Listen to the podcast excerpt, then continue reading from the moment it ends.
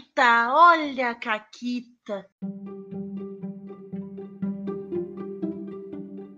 Olá, amiguinhos da quarentena. Aqui quem fala é a Paula e comigo tá a Renata. Oi, Renata. Oi, Paula, tudo bem? Tudo ótimo. Estamos aqui para falar mais uma vez de quê, Renata? Sétimo mar, não acaba nunca. Isso, e eu tenho mais uma caquita das minhas jogadoras, das Filhas Rubras, são o nome delas. Olha que nome de caquiteira. É verdade, meu Deus. E elas ficaram muito felizes de ser mencionadas da última vez, então eu vou mencionar elas de novo. Vai lá. Porque que um pouco antes de botar o rei no ombro e sair correndo pela cidade, Uh, aliás, ela, elas fizeram a questão que eu dissesse que é quando a, personagem da Erika parou para comprar uma jaqueta, ela tava com o rei no ombro. Eu esqueci de dizer isso outra vez, elas me corrigiram.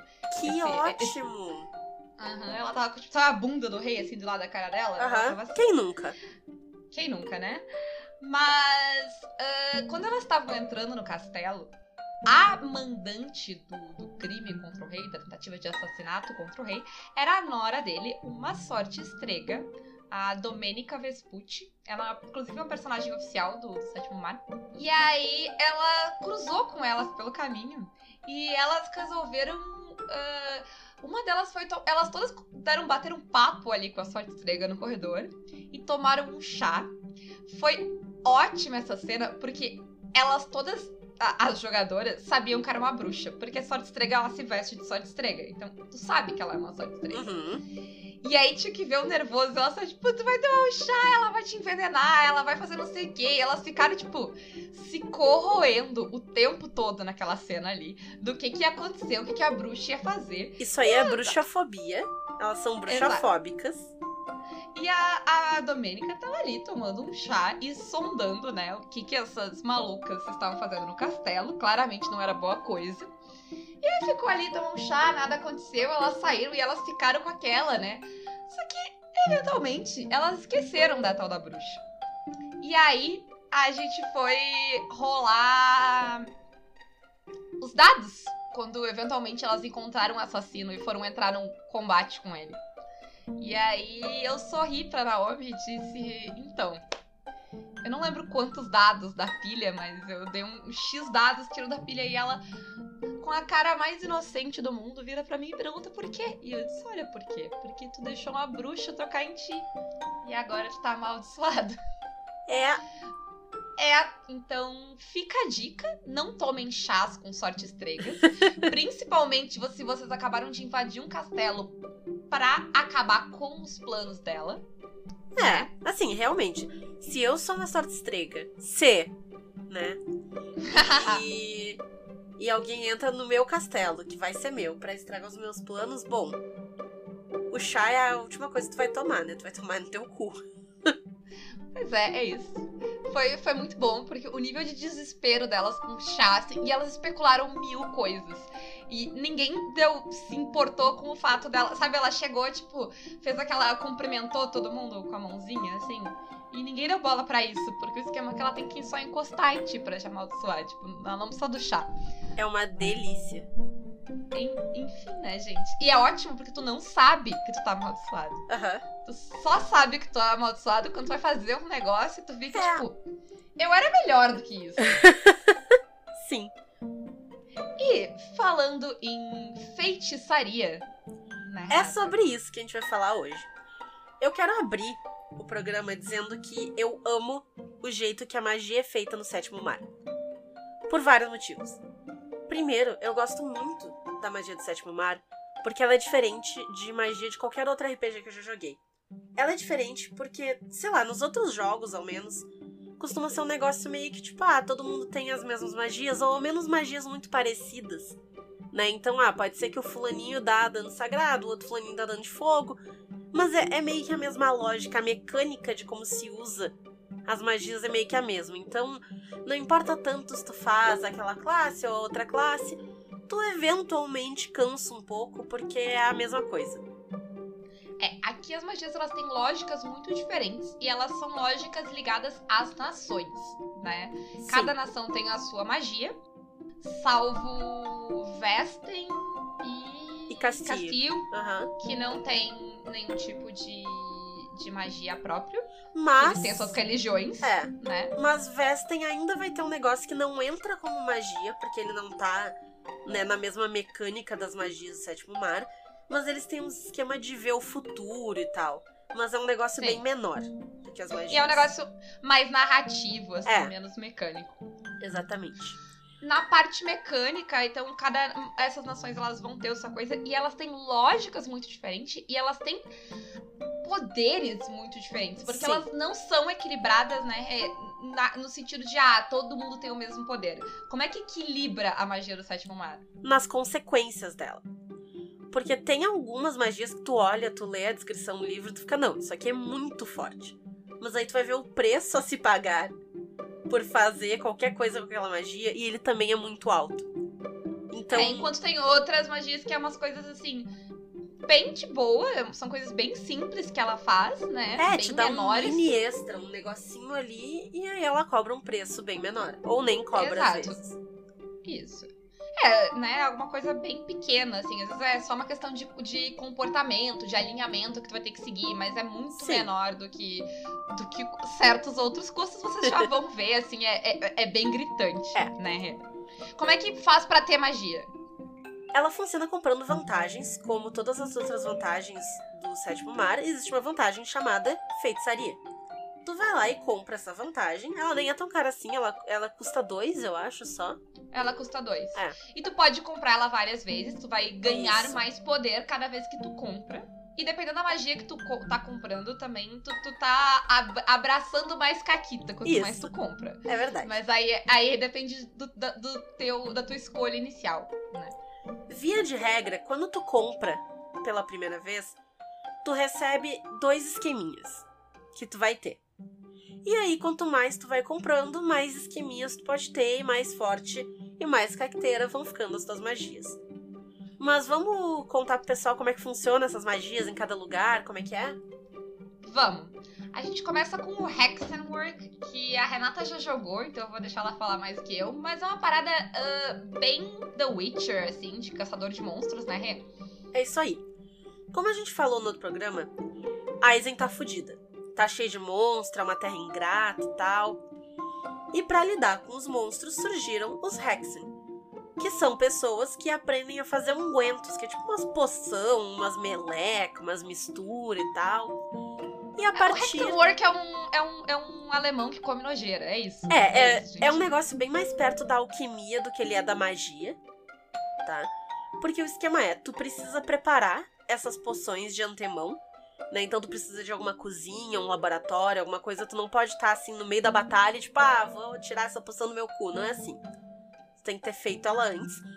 Tu gasta um ponto heróico pra fazer um set de poções, tu pode fazer, se não me engano, é, se tu tiver um ponto só de feitiçaria, é uma maior e duas menores. E aí, se tu tiver dois pontos, é duas maiores e quatro menores. E assim ele vai aumentando o número de poções que tu pode ter contigo. E elas estragam no final da sessão. Então, E, né? e assim, tu não quer comer poção estragada. Ela É. já é nojenta o suficiente antes de estragar. Nem todas elas são nojentas, várias são. Porque, ah, tem uma que vai língua de gente, é, é meio, né? É tenso. É nojento, é nojento. A Renata joga com uma Hexenwork e ela tá sempre pegando pedaço de corpo e coisa nojenta É. por aí. Ingredientes. É foda. Ingredientes. E, e, a- e aí meio que vai também o- o contra dela, né? Porque a galera não gosta muito dos Hexenwork, porque eles fazem essas. Eles, né, como esses negócios nojentos, fazem esse negócio nojento e tal. Então, eles não são muito bem, muito socialmente aceitos, digamos assim. É, é, de novo, é uma parada bem parecida com a do Witcher, assim. Porque ninguém vê os Witchers com bons olhos, ninguém vê os Hexen com bons olhos também. Até, até ter um monstro batendo na tua porta, aí tu fica tipo, ah, meu amigo Hexenwork, chega aí, toma um café, fica à vontade. Aí é outra história, né? É, aí daí tu, tu chama a pessoa, convida pra tua casa e tal. Por quê? Porque várias dessas poções e ungüentos... Peraí, peraí, convida pra tua casa, dá teu primogênito, né? Enfim, Isso, só fazer essa piada. Mas por que isso? Porque várias dessas poções, elas funcionam muito bem contra monstros. Ela, tem uma que é meio que uma espada de gelo, assim, que tu, tu consegue fazer, e aí ela dá dano extra nos monstros. Tem algumas que anulam o medo que o monstro dá, que é uma habilidade do monstro que tira dado do jogador. Então imagina, tu fica imune ao medo e aí tu consegue rolar os teus dados normalmente sem ter que retirar nada da pilha. Então é bem focado e por isso que não chega a ter um custo. O custo maior do Hexenwork é que as pessoas não gostam muito de ti. É, é que tu é um nojentão, É. assim. É isso. Porque algumas das habilidades que eu lembro que eu tinha, por exemplo, é uma que não deixa o corpo se tornar morto-vivo. Outra que tu pode falar com os mortos, tu pode fazer, tipo, acho que eram até três perguntas ou duas perguntas, não me lembro. Tu faz algumas perguntas pra alguém que já morreu, mas tu precisa da língua. E aí tu põe na tua própria língua, é tipo, nojentão. É, é uma parada bem, bem, bem específica, assim. Se não tem monstros, tu não tá em Aizen, tu não tá ne- nesse contexto, ele não é tão forte, sabe? Ele é, É. ele é forte num contexto muito específico. Eu acho que a habilidade mais forte dele fora desse contexto é um esquema meio de viagem astral, assim, que tu pode sair do teu corpo, mas ainda assim teu corpo fica vulnerável onde quer que tu esteja, então é meio complicado. Drogas, é isso que tu tá falando. É isso. Drogas. Viagem é, eu não ia astral. falar, mas. É isso, é isso. Tá bom. Ah, e depois dos nojentos de Aizen, Renata, pra onde a gente vai? A gente vai pros glamurosos de Avalon.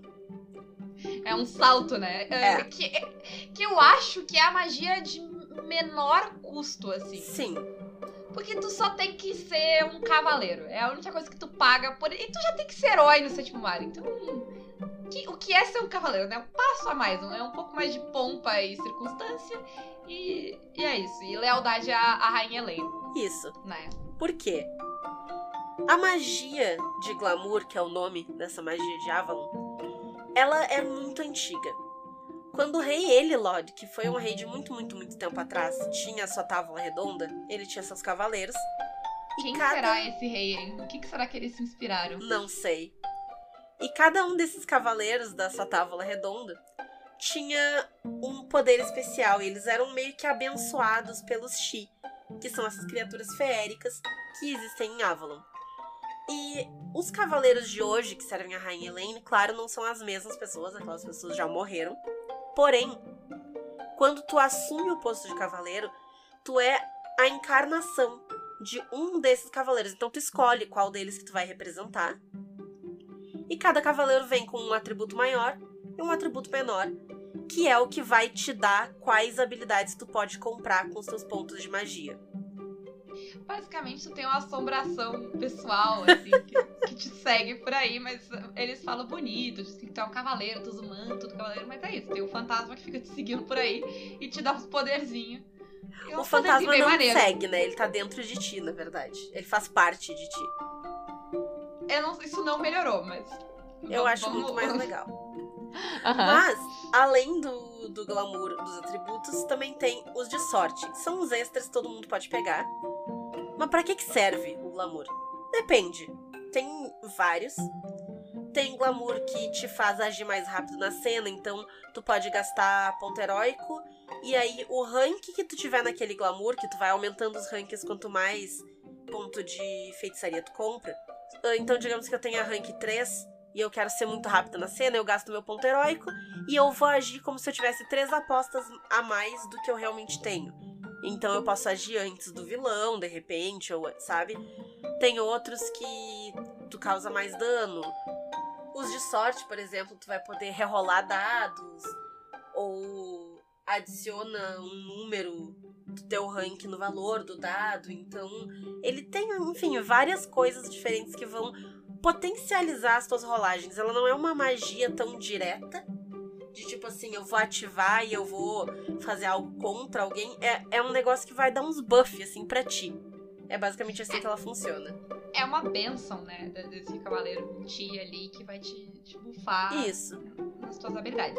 Como a gente falou, ela, ela é uma dessas magias que, tipo, ah, comparado às outras, ela é mais fraca, no sentido de que tem magia aí que vai fazer coisas inimagináveis, mas tu pode usar ela o tempo todo. Tu tendo ponto de herói pra ativar ela, tu pode ficar usando, usar ela várias vezes numa sessão, Uhum. sem ter que pagar um preço alto por isso. Né, Renata? Tu até vai ter algumas limitações que tu não pode usar a mesma tão frequentemente. Tem uns esquemas, eu não lembro agora se é por cena, uh, se é por uh, rodada, mas tem uns esquemas que tu não pode usar a mesma de novo e tal. Mas ela não. Que entra muito na lógica do sétimo Mario de que ele nunca te deixa ficar usando a mesma coisa seguidamente, que ele quer que tu também varie, seja criativo Isso. nas tuas ações, né? Mas, mas é bem. Vocês vão ver que a limitação é bem menor do que coisas que estão por vir. Sim. A próxima que a gente tem na nossa lista é o Condão da Mãe, que é a magia de Sura. Ela é um esquema bem druídico, assim, ligado à natureza, aos animais. É um negócio bem bom, assim, sabe? Ela, claro, to- todas as magias elas têm, né, uma parte muito boa porque elas são, né, super de heróis e tal, como, né, Sétimo Mar. Mas ela é algo bem bom no quesito natureza mesmo. É, é, a- é a- o esquema quando tu pega, né, o- a vantagem lá de feitiçaria é que tu ganha uma lição da Matushka. E essa lição ela vai vir com um dom. Que pode ser, tu pode conseguir se transformar em um animal, tu pode conseguir purificar coisas, ah, cura- se curar melhor, causar luz, coisas simples assim e bem da natureza mesmo. Ah, e ela vem também com uma lição que tu tem que seguir, que é alguma coisa na tua vida que tu precisa fazer e tu precisa seguir aquela lição que a. aquela limitação que a lição da, da Matushka te deu. E se tu não ah, seguir aquilo, tu vai perder os teus poderes, né? E aí tu precisa fazer uma penitência pra, pra ela pra conseguir ter a coisa de volta. Sim. Mas assim, geralmente as coisas ali vão ser pra te ser bom, pra te ser leal, pra te ser uma, né, uma boa pessoa, e tu já meio que tem que ser. Então, Isso. é- ele vai te restringir um pouco mais em certas ações. Uhum. Mas é, de novo, é um preço bem baixo, né?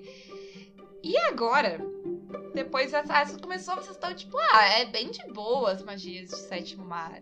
Não tem Agora custo vem a merda. alto. Agora a gente vai enfiar o pé na lama. Uhum. E a gente vai começar a enfiar o pé na lama por onde, Renata? Por Montaigne. A magia de Montaigne se chama Porté, que, como vocês podem presumir, ela é de abrir portais. Como é que funciona a magia de Montaigne?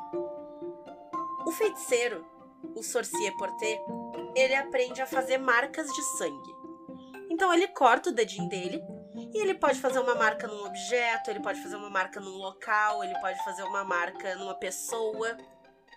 Já vê que vai ser bom quando o negócio chama marca de sangue, né? Exato. E quando E- ele quiser, ele pode abrir portais e ou passar por eles para ir de um lugar para outro, ou puxar algum objeto ou pessoa por esse portal.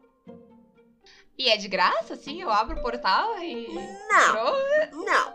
Primeiro que, para objetos, tá? Objetos pequenos que ele pode carregar e tal são marcas menores. Para pessoas e lugares é só com marca maior que vai funcionar. É, A, limitação aí é, é, a limitação aí é da quantidade que tu pode ter, né? Porque cada vez Exato. que tu compra a, a feitiçaria lá, a vantagem, tu vai ter é, uma marca maior, e duas certo? menores. Duas menores e duas marcas menores. E Ah, aí que, que tu pode manter ao mesmo tempo, porque tu não pode sair marcando todas as coisas e pegar a que tu quiser. Isso. É, tu pode ou aí comprar mais feitiçaria pra poder ter mais marcas, ou tu pode trocar também. E tu perde uma pra botar em outra coisa, Isso. né? Ah, e o custo? O Qual é o custo? Seguinte. Quando tu marca um objeto, é uma gotinha de sangue. Tu corta ali a pontinha do dedo e tal, faz a tua marquinha e deu. Quando tu quer puxar esse objeto, tu abre uma veia. Tu corta profundamente e usa muito sangue Tu, no caso, tua, no É, caso, o né? teu próprio sangue. Que te causa um dano dramático direto. Lembra aquele dano fudido que tu toma com tiro, tu toma dano dramático? Te causa um dano dramático direto. E tu abre o portal e faz o que tu quiser. Né, com puxa o que tu quiser de lá de dentro, ou passe e tal. Mas e Renata, se eu tô com quatro danos dramáticos, ferrado, e eu quero só sair dessa cena, eh, e eu não posso tomar mais um dano dramático, eu não tenho mais um dano dramático pra tomar. Eu já tô gastando dois pontos de herói pra fazer isso. Eu tô gastando pra abrir a porcaria do portal e eu tô gastando pra poder agir, porque eu já tô com quatro danos dramáticos. Eu tenho como? Sim. É bom? Não. O que que tu faz? Tecnicamente falando, o sorcier porter não precisa gastar o seu, a sua própria vida para fazer isso. Ele pode optar por deixar o universo pagar o preço. Então, se tu não quiser te cortar, né, e, e causar esse ferimento em ti mesma, tu pode abrir o que eu tô presumindo que é uma blessure, porque afinal é Montaigne, que é basicamente uma fissura na fábrica do espaço.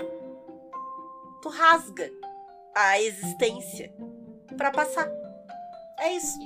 E Isso. o que, que, que, acontece quando tu abre uma dessas blessures? Se tu é um vilão, nada. E aí, e aí pensem muito bem quando vocês encontrarem qualquer vilão de, por, eh, de Montaigne que, que tenha magia.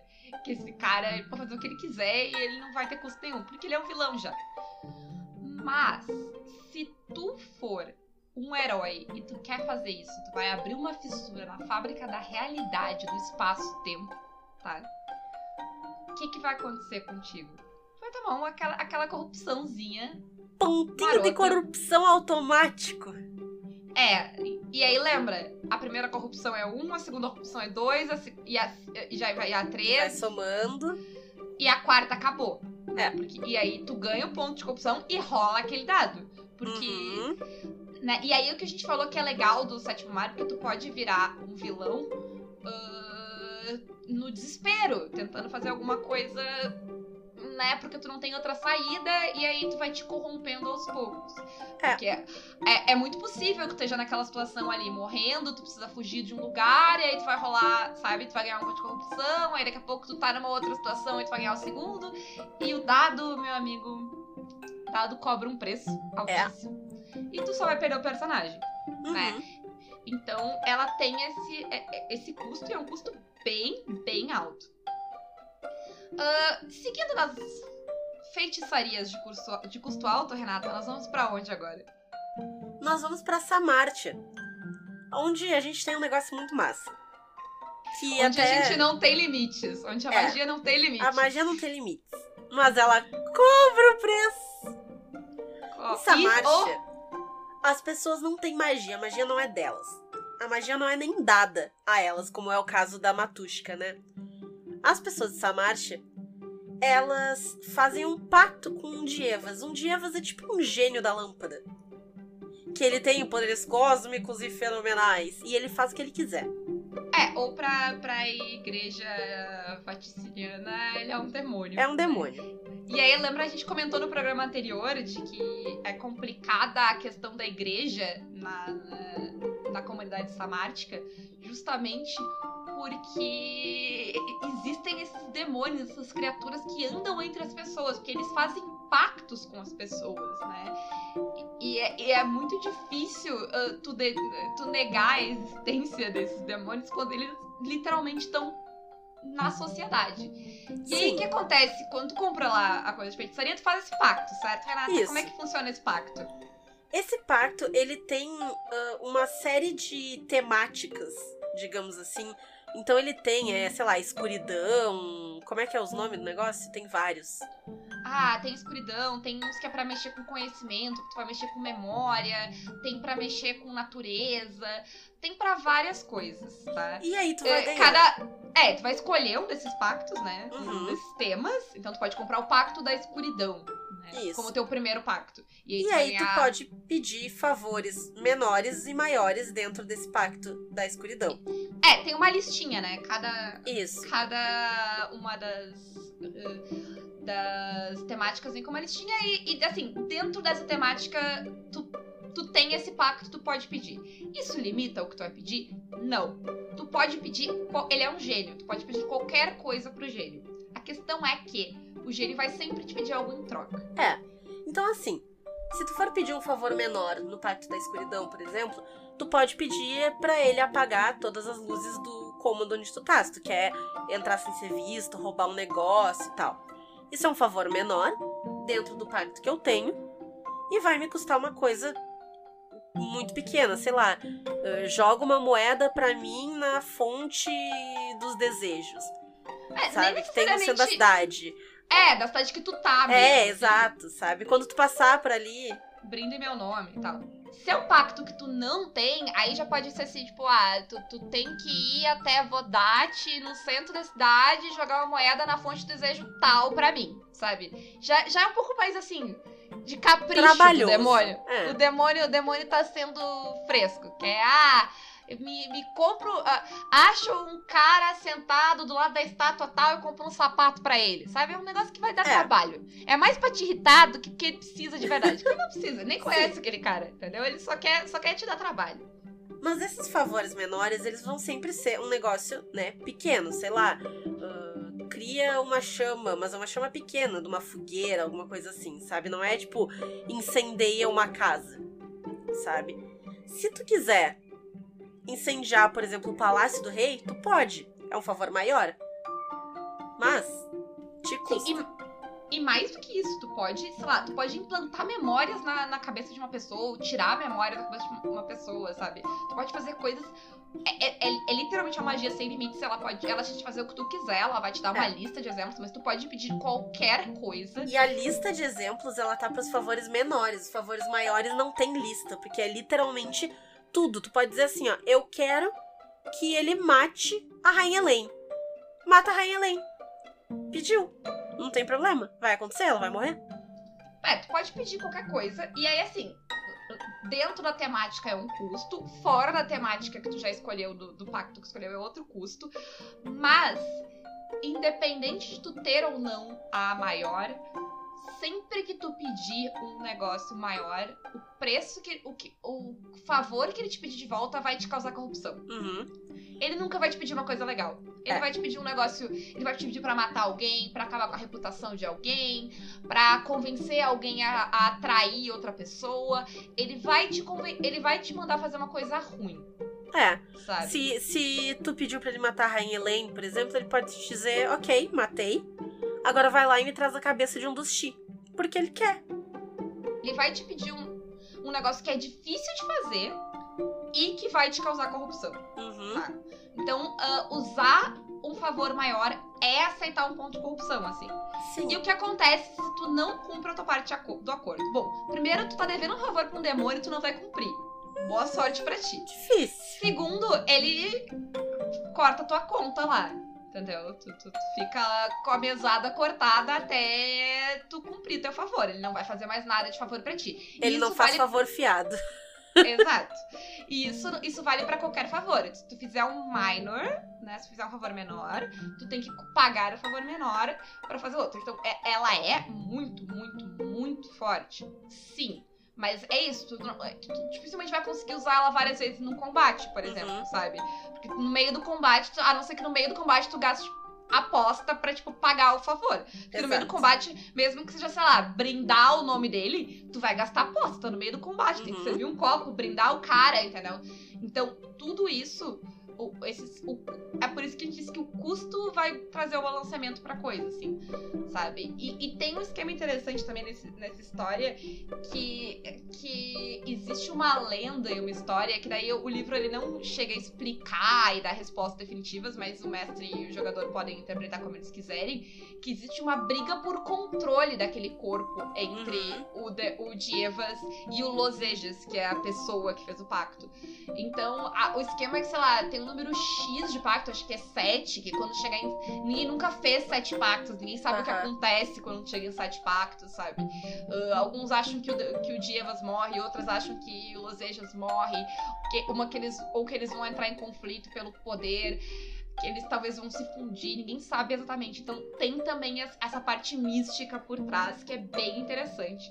É uma magia muito legal de brincar, com- principalmente com essa questão de interpretar os custos dela. Ela é muito interessante. É muito legal, mas é pesado. Sim. Falando em coisas pesadas e custosas, Renatas, Aham. por fim, Nós temos, né, a última magia da nossa lista, que é Sortilégio, a magia de Vodate, que é pessoalmente a minha favorita. Óbvio. as bruxas são a tua favorita, Renata. Que Quem- surpresa. Quem poderia imaginar uma coisa dessas, né? Uhum. Então, As sorte estrega, que a gente falou tanto aqui, elas são feiticeiras do destino, né? Elas mexem Sim. com a magia do destino. Basicamente, elas vão ver as linhas do destino e elas conseguem manipular essas linhas do destino. Pra Sim. fazer o quê, Renata? muitas coisas. Quando tu compra o, ponto de feitiçaria, tu ganha três habilidades. Tu ganha leitura, que é a habilidade de poder enxergar essas linhas, e tu ganha duas habilidades menores e uma habilidade maior. Ah, né, tu, vai, tu vai sempre gastar uma aposta pra usar leitura, pra enxergar as linhas, e depois tu vai ter que gastar ponto heróico quando tu for puxar essas linhas pra mexer e fazer alguma coisa. Tu pode amaldiçoar alguém, que mecanicamente significa que tu vai tirar a quantidade de dados de pilha delas. Que foi o que eu contei lá no começo, Uhum. né? Que a, que a sorte estrega fez com, com as jogadoras. Exato. Da mesma forma, tu pode abençoar alguém adicionando dados na pilha dela. Tu pode ver os arcanos e trocar os arcanos de alguém ou ativar os arcanos de alguém. Então, tu pode ver que o vilão tem um arcano que é muito ruim pra ti, tu troca, tu muda. E aí ele não vai mais poder usar o negócio que era bom e fica com um negócio mais merda. Sabe? Ou que não, não fecha com o que ele faz. Ou então tu pode colocar uma rubris dele que vai ah, ser boa pros jogadores. E aí tu ativa aquela rubris do cara à força, né? E tu pode também puxar. Que tu literalmente agarra as linhas do, do destino e puxa. E tu pode causar dano, pu- puxar uma pessoa da sacada, fazer dois caras se bater um no outro e tal. Mas, toda vez que tu Mas- usa É. aí, é que, aí é que vem. Aí é que vem. Tu pode amaldiçoar alguém, abençoar, dar dano e tal. Quanto? Depende de quantas vergastadas, e essa palavra é terrível, em inglês é lashes, mas tudo bem. Quantas vergastadas do destino tu tomar. Tu que escolhe. Então eu quero causar 4 de dano, vou tomar 4 vergastadas do destino. Ficam ali em mim. É como se eu tivesse, né, eu, eu recebo esse peso nas costas. E como é que eu me livro dessas vergastadas depois? Com dano. Tomando dano, né? É. Só que assim, supondo que a Renata fez muita caquita e ela tá com cinco dessas Aham. gastadas. Pra ela tirar uma, ela tem que tomar cinco de dano. E aí ela perde a cinco? Não, ela perde uma, ela ainda tem quatro. Uhum. Se ela quiser tirar a quarta, ela tem que tomar mais quatro de dano. É. E assim ela vai. Então, ela nem. Ela, cinco, por exemplo, ela nem tem como tomar todo esse dano. Ela pode também. Tenho, né? Mas aí eu ganho um dano dramático. Não, sim, mas se tu tomar 5, 4, 3, 2, 1, tu vai a 20. Ah, sim, sim, sim. Não vai a 20, mas vai a quase. Tu vai ficar quase caindo, quase morta. É. Entendeu? Esse é que é o meu ponto. Ou seja, é Ah. pesado. É. Mas, se tu quiser, tem outra opção, que é trocar pro ponto dramático pro mestre. Que também é outra coisa que não é bom de, de dar, né? Assim. É. Mas e Renata, e se eu não quero dar pontos de perigo ah, pra narradora, eu não quero tomar 15 de dano? O que, que, que que vai acontecer comigo? Tu pode simplesmente aceitar e ficar com essas vergastadas em ti. Porém, na próxima vez que tu for rolar qualquer risco, né? Qualquer cena, a narradora pode resolver gastar o seu ponto de, um dos seus ah, pontos de perigo e todos os dados que tu rolar que saírem abaixo do número de vergastadas que tu tem vão pro lixo. Então, se tu tem 15, tu não rola nenhum dado, porque o dado é 10.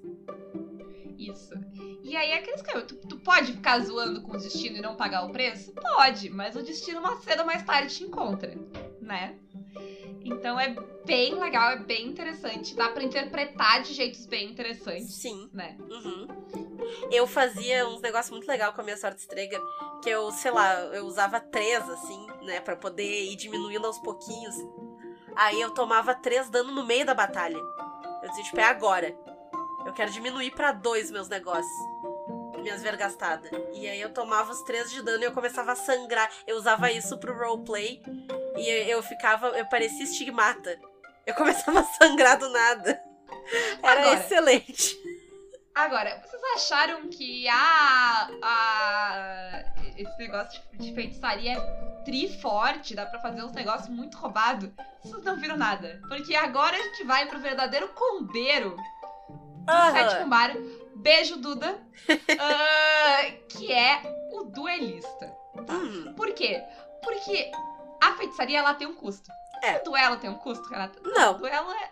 O duelo, ele- a limitação do duelista é que ele, ele é muito útil pra uma coisa muito específica. É. Ele é muito bom em combate um pra um.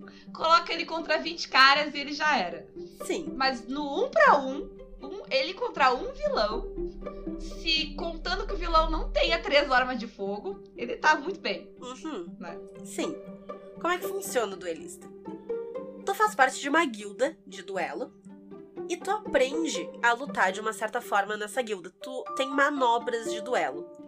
Que tem riposte, tem. Eu não sei como é que elas estão em português. Tem parry. Cochilada. É, agora eu não vou me lembrar também como é que elas estão em português, porque eu já fechei o livro. É, mas são quatro, se não me engano. É, são algumas manobras que tu tem e elas vão fazer mais ou menos o que tu espera de manobras de duelo. Elas vão te defender, fazer. Tu, tu consegue, tipo, ah, fazer aquela coisa de, tipo, saltar no cara e furar ele com a espada e aí dar um golpe surpresa. Ah, tu consegue dar um ataque e se defender, sabe? É aquela movimentação, aquela dança de duelo que vai ah, variar entre te defender, dar dano e às vezes impossibilitar certas manobras do, do teu oponente pelo jeito como tu tá se movimentando e usando as tuas armas. Tu né? pode desarmar o cara, porque tem. E aí é que tá. Nem todo duelista é igual, porque existem estilos, existem escolas diferentes de duelo. Então, se tu aprende a ser um duelista em Montaigne, o teu estilo é diferente do duelista de Avalon, que é diferente do duelista de Cassia, e assim vai. Então, tem um duelista que ele usa um chicote, ele pode usar esse chicote pra tirar a arma da outra pessoa. Então, tem, tem vários tipos de coisa, né? Essas escolas, elas vão te dar uma manobra extra que é particular daquela escola. Isso, tu pode lutar com arma pesada, com capa, e é isso. Tem as manobras que todo mundo sabe e tem as manobras que são especiais da tua. Da tua escola. da, da, é, da tua escola. E é basicamente isso. O, o duelista, ele é uma máquina de causar dano É. e defender dano. Assim, ele. Tu dando uma aquela combadinha bonita pra ter bastante aposta, tu faz um estrago Uhum. bastante grande, Sim. assim. Única... O nível de, de vilão que tu consegue botar numa cena, tendo ou não tendo um duelista, é, é diferente, assim. É. O- um, um duelista, um, vilão 15 com um duelista, o, os- o pessoal derruba.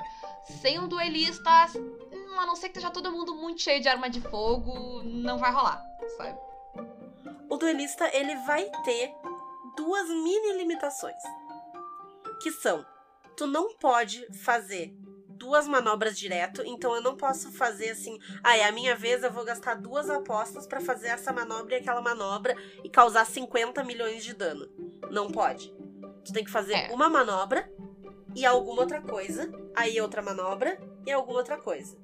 É, é uma manobra por, por momento que ação, né? Então É. tu faz um negócio, aí tu tem que passar a vez, aí depois Exato. quando voltar pra ti, tu faz outra manobra. Ah, e tu não pode executar duas vezes seguidas a mesma manobra, Uhum. né? E algumas manobras tu não pode ah, executar mais de uma vez por, ah, por rodada também, É. mas aí vai dizer na manobra. As manobras mais fortes é uma vez só por rodada, porque senão tu destruiria. Sim. né? E é isso? E era isso por hoje. Isso, agora vocês sabem, né? é- Essa, é- esse é, eu acho que esse talvez seja a coisa mais complicada do sétimo mar, assim, É. de tu colocar na tua ficha, né? Porque, porque tu vai ter coisas extra. O, o duelista e o, e o feiticeiro, ele tem tudo que todo mundo tem, Mais mais isso. E se tu for maluco o suficiente, tu pode fazer que nem a Renata, que fez uma. que, um- uma duelista cavaleira de Avalon. É incrível, E combar as gente. duas coisas. Gente, é um combo muito excelente. Porque lembra quando eu falei da- dos Cavaleiros de Avalon? Que o que acontece é que Isso. tu ganha coisinhas, assim, que, tipo, vão melhorando tuas rolagens e tal. Pra um duelista. Tu aumenta a aposta, tu aumenta dano. É incrível. É, é, tem os combinhos aí, porque o, o, tu bufar o duelista é bom. ah, e se tu vai pegar. Geralmente, quase todas as magias vão custar ponto de herói para fazer as coisas. Ponto heróico pra fazer as coisas. Então, geralmente, o, o feiticeiro tem que dar aquela combadinha de pegar, pegar rubres e. Aham. ah, e virtude, e coisa que pra né, conseguir Comprar aquela ponto. vantagem que tu começa com dois pontos heróicos e tal. É, tem que dar aquela combadinha pra conseguir bastante ponto heróico. E tá sempre né, naquela, naquele troca-troca com, com a narradora pra manter a quantidade de pontos heróicos pra fazer as tuas caquitas. Exato. Porque elas custam caro. Uhum. É. E é isso que eu acho muito legal. Elas custam caro, então não é aquela coisa de outros sistemas em que toda rodada a pessoa vai lançar uma bola de fogo, ou um encantamento, ou um negócio. Tu não tem como, porque custa ponto heróico. Então tu tem que medir muito o que, que tu vai fazer, como é que tu vai fazer e tal. E ele, ele te faz ser mais esperto. Tu tem que ser muito estrategista de como é que tu vai usar a tua magia. E eu acho isso muito foda. É, é, por- é baixa fantasia, né? Não, Exato. Não, não é aquela coisa de tu ficar fazendo magia pra qualquer coisa. E a maioria delas, el- elas têm uma representação ah, não chamativa também, assim. Sei lá, tem uns portais que até chamam alguma coisa, e sei lá, se tu virar um urso com a, com a coisa da, da de Da usura lá, é, vai, vai chamar um pouco de atenção, mas as outras coisas, elas são coisas mais discretas, assim. É, é uma Ponto. poção, é um efeito invisível em ti mesmo, é uns negócios bem menor. Sim. Dito isso, se as pessoas quiserem ver uma duelista e um cavaleiro de Avalon ah, fazendo altas aventuras junto com um escocês bêbado, Renata, onde que eles podem ver este trio maravilhoso? Na terça-feira à noite, às 8 horas, no, na Twitch do Caquitas Podcast. Isso, no dia que tu tá ouvindo isso, que é a quarta, a gente já teve duas sessões.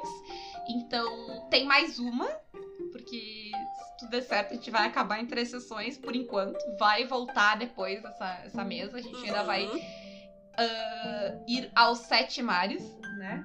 Ah, mas. Então vai. ah, conhecendo a Renata, a segunda sessão já deve estar no YouTube. A terceira é na semana seguinte, então corre lá pra ver a Duda, o Luciano e a Alice jogando. Aliás, a gente tá devendo um beijo pra mãe do Luciano. Que é verdade! De, além de ser mãe do Luciano, que já mo- demonstra competência, Exatamente. ela, ela tem um ótimo gosto e Uhum. escuta o Caquita. Sim. Então, beijos. Incrível, que Né? mulher. Que mulher. Ah, mas, enfim, então assistam lá às 8 na Twitch do Caquitas. Ah, deem bastante likes lá. ah, pilhem a gente pra voltar. Quanto mais vocês pilharem, mais cedo volta. Isso aí. Além disso, a gente segue nossos jogos normais. A Renata tá jogando segunda na Ray. Quando acabar o jogo da Renata, segunda na Ray, vai começar o meu jogo, segunda na Ray, que vai ser o quê, Renata? Sétimo mar. Olha só. Beijo, me liga, New Order. Tô aí narrando Sete Mar por toda a Twitch. Ah, além disso, é, eu tô jogando Mad Max na, na quinta, a Renata tá jogando nas quartas no Contos Lúdicos e na Ray, Isso, certo? aham. Lobisomem e D&D. Isso aí. Ah, apoiem a gente, tá tudo certo. A Renata Aleluia! o duelo dela contra a burocracia. Eu ganhei, gente, o trabalho que eu passei. Meu Então, assim, ó, suor e lágrimas, vocês não fazem Valorizem ideia. O suor da Renata que enfrentou a burocracia. E agora vocês podem apoiar o Caquitas pelo PicPay, que está funcionando perfeitamente. Aham, Pelo Apoia-se e pelo Padrim. isso. Pelo amor de Deus, vocês têm que conseguir agora. Ah, Além né? disso, se vocês quiserem apoiar o Caquitas e não tem como fazer um apoio mensal, nós temos parceria então com a editora Chá, que no dia que sai esse programa tá lançando um livro maravilhoso, o de Lilith a Joana. Na verdade, tá lançando o financiamento coletivo pro livro, né? Eu já olhei as recompensas, elas são muito legais, eu não vou dar spoiler, porque vocês não podem ter visto ainda. Mas é muito tri, tem muita coisa, tá? Então deem uma conferida. A gente vai deixar os links para a editora Chá aqui na descrição. E também temos parceria com a Representarte Design, que vende plaquinhas e bordados muito lindos de temática nerd por aí também. Além disso, continua rolando o Outubro Rosa. A Renata, eu já joguei, foi lindo, maravilhoso, perfeito. A Renata vai jogar ainda, dia 31, no Halloween. Isso. Então corram lá pra pra ver ela, vai ser muito maneiro e tal. Participem, doem, apoiem, concorram aos brindes, tem várias coisas legais. Uh, sigam a biblioteca lá das ancestrais para vocês verem uh, as coisas que elas. os brindes que estão sendo sorteados, porque são vários e tem várias coisas diferentes e maneiras. Uhum. E segue a gente também, né? Vai lá, dá, comentem, digam o que acharam desse episódio, uh, comentem do que qual feitiçaria vocês mais querem jogar no sétimo mar e por quê. E beijos. Beijinhos.